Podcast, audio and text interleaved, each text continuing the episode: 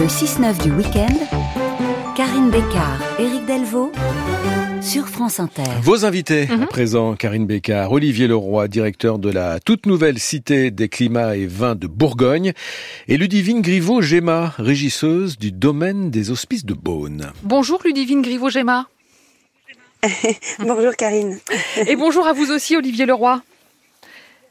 Bonjour à vous. Merci infiniment à tous les deux d'avoir accepté notre invitation ce matin. Vous êtes en direct de Beaune pour parler d'une cité des vins. C'est ce week-end l'ouverture, donc effectivement dans cette ville de Beaune, en Côte d'Or, d'une cité des climats et vins de Bourgogne. Alors ce n'est pas la première. Il y a quelques semaines, deux autres cités sont nées à Chablis dans l'Yonne et à Mâcon en Saône-et-Loire. Beaune, Chablis, Mâcon, trois lieux emblématiques évidemment du vignoble bourguignon, avec un objectif à chaque fois dans chaque chacune de ces cités partager notre culture viticole. Olivier Leroy, c'est donc vous qui allez la diriger, cette cité des climats et vins de Bourgogne. Plus concrètement, expliquez-nous à quoi est-ce qu'elle ressemble et surtout à quoi est-ce qu'elle doit servir. Eh bien écoutez, vous l'avez dit, c'est un réseau, ce sont trois cités d'architecture complètement différentes avec euh, une mise en scène donc euh, d'un espace culturel, d'un lieu de visite au cœur à chaque fois du bâtiment qui permet aux gens de découvrir euh, sous une forme d'expérience, d'émotion, de comprendre le grand modèle de viticulture de terroir qu'est la Bourgogne. Mmh. C'est un modèle qui aujourd'hui inspire des vignerons dans le monde entier et la Bourgogne qui a aujourd'hui un succès phénoménal en termes d'estime de ses vins se devait de partager ce grand modèle, de mieux l'expliquer, de mieux le raconter. Mais pourquoi est-ce qu'il en euh, fallait trois, Olivier Leroy? Pourquoi il en fallait trois? Tout simplement parce que la Bourgogne est réputée pour sa diversité. Vous l'avez dit, nous avons des vins très différents, des blancs, des rouges, euh, des euh, vins euh, pétillants. Et euh, c'est vraiment essentiel que les gens se rendent compte sur place, dans le terroir, de cette mosaïque de parcelles qui fait l'unicité des vins de Bourgogne, cette notion de climat justement qui est au cœur de notre nom et de notre mission. Alors redites-nous précisément ce que c'est qu'un climat, parce que ça, ça intrigue toujours les gens et c'est toujours un peu compliqué malgré tout à comprendre. Un climat de Bourgogne, c'est quoi? Oui, alors.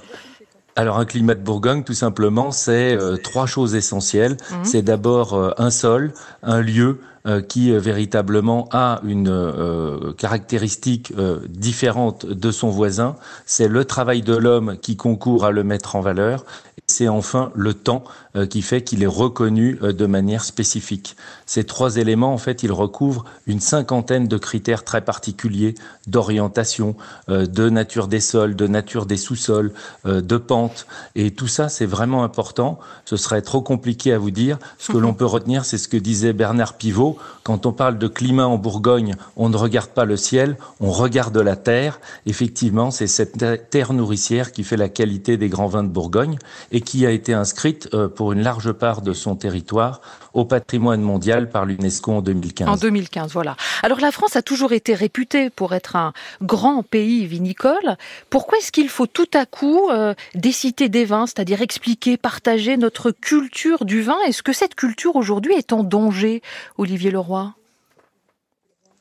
Alors écoutez, je ne dirais pas aujourd'hui qu'elle est en danger, mais elle peut le devenir euh, pour plusieurs raisons. La première, c'est que la culture du vin habite tellement la culture française et plus encore bourguignonne que les gens finalement finissent par ne plus s'en apercevoir, ils ne la défendent plus, ils ne la revendiquent plus.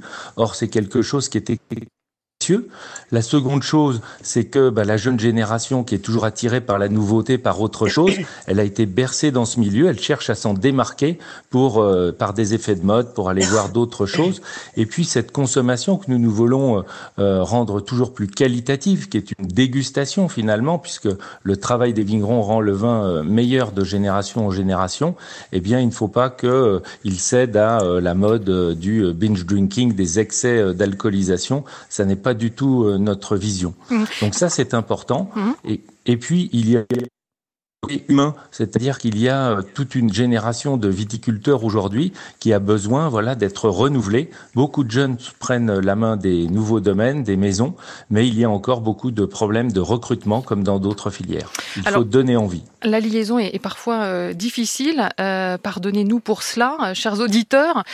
quand on parle de Beaune, on pense bien sûr aux hospices de Beaune aussi, magnifique lieu de patrimoine évidemment et immense, on le sait parfois moins, immense domaine viticole viticole de 60 hectares dans les plus beaux crus des vins de Bourgogne, du Pomard, du Volnay, du Corton, du Meursault, entre autres. Vous êtes donc la régisseuse Ludivine Griveaux et on a forcément envie de vous demander en ce moment comment est-ce qu'elle va, la vigne, comment est-ce qu'elle réagit face à la sécheresse de ce mois de juin, par exemple, comment est-ce qu'elle s'adapte plus globalement au réchauffement climatique?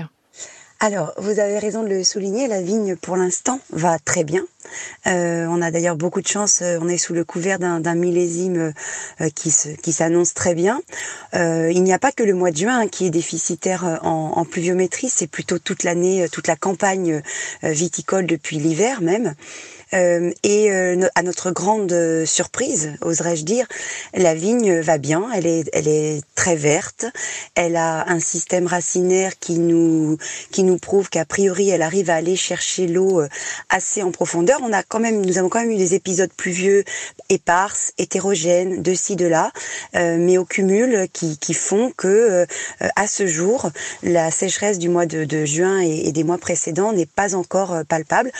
Au demeurant, je ne vous cache pas que nous avons les yeux euh, rivés sur euh, les, les, prévisions météorologiques. Mhm. Alors pour toutes les décisions vignes, certes, mais également pour essayer de se rassurer quant à la suite euh, de la de la croissance de nos raisins. Juillet sera certainement déterminant par rapport à la taille des baies, par rapport à leur grandeur, par rapport à leur grossissement.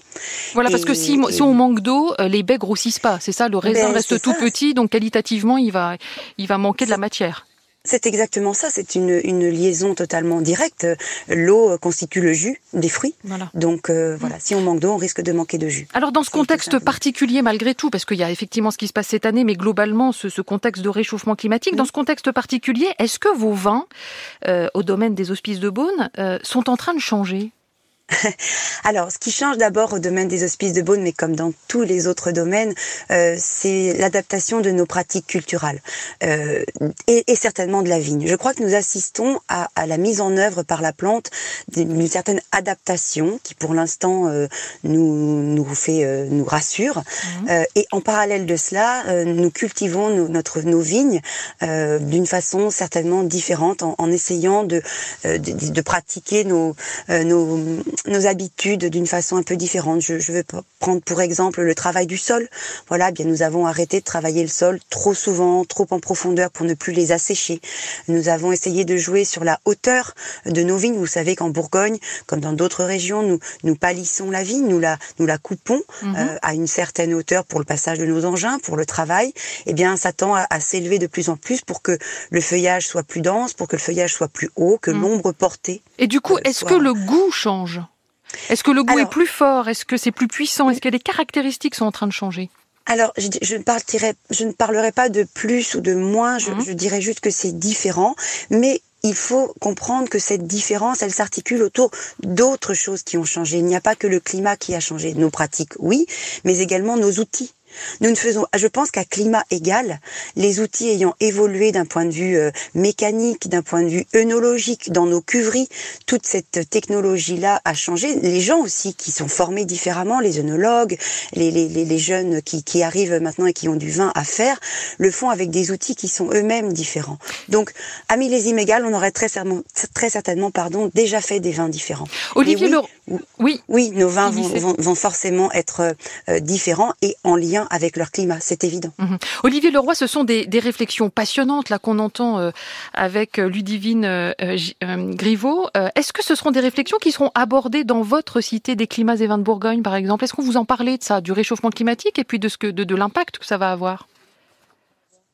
Alors oui, tout à fait. Euh, nous avons finalement deux façons de le faire. Le premier, c'est naturellement dans nos parcours de visite, où euh, finalement certains pourraient penser qu'on présente la Bourgogne éternelle, celle qui fait rêver une sorte de modèle un peu hors sol. Or, en réalité, la Bourgogne est telle qu'on la connaît parce qu'elle s'est adaptée au fil de deux millénaires et que sans cesse, chaque génération a progressé. Donc ça, nous l'évoquons en fin de parcours, toujours avec des témoignages mmh. libres de vignerons, de vigneronnes qui donnent leur point de vue, parce que ce sont des sujets sur lesquels il n'y a pas une réalité. Il y a des perceptions, il y a des tests, il y a des expériences. Donc nous évoquons des sujets d'avenir, le changement climatique, euh, la technologie 3.0 qu'évoquait Ludivine Griveaux, l'évolution des goûts des consommateurs. Tout ça oblige à sans cesse se projeter dans l'avenir. Et puis, c'est également une transition vers une notion de réflexion, de débat qui se fera dans des conférences, dans des tables mmh, rondes. Mmh. La volonté, c'est de poursuivre le débat dans une cité qui est un lieu de vie, qui n'est pas qu'un espace muséal. Merci à tous les deux, Ludivine Griveaux, Olivier Leroy. C'est donc euh, l'ouverture ce week-end à Beaune de la Cité des climats et vins de Bourgogne, une cité qui offre un, point de vue voilà à 360 degrés, si j'ai bien compris, sur toute la côte viticole. Ça doit être absolument magnifique. Merci encore et bon dimanche.